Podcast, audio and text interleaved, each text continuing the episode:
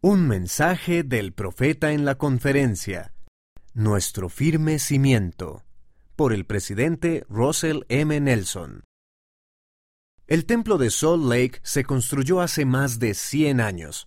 Los pioneros lo construyeron con las herramientas de esa época. Es magnífico, pero si miramos los cimientos de cerca, podemos ver que algunas piedras se han desgastado con el pasar del tiempo. También podemos ver grietas entre las piedras y algunas piedras poco estables. Ingenieros, arquitectos y obreros de la construcción trabajan ahora para hacer mucho más firmes los cimientos del templo.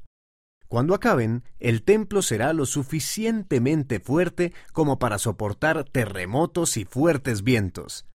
Será lo suficientemente fuerte como para durar muchos, muchos años.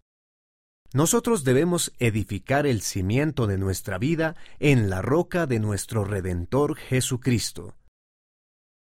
Entonces, cuando lleguen los terremotos espirituales, podremos permanecer firmes. Todo lo que aprendemos en el templo nos ayuda a comprender más acerca de Jesucristo.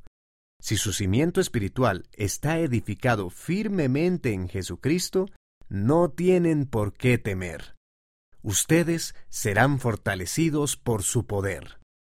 Terremoto espiritual. Algo difícil que afecta al corazón y al espíritu. El presidente Russell M. Nelson dijo, Todo lo que aprendemos en el templo nos ayuda a comprender más acerca de Jesucristo.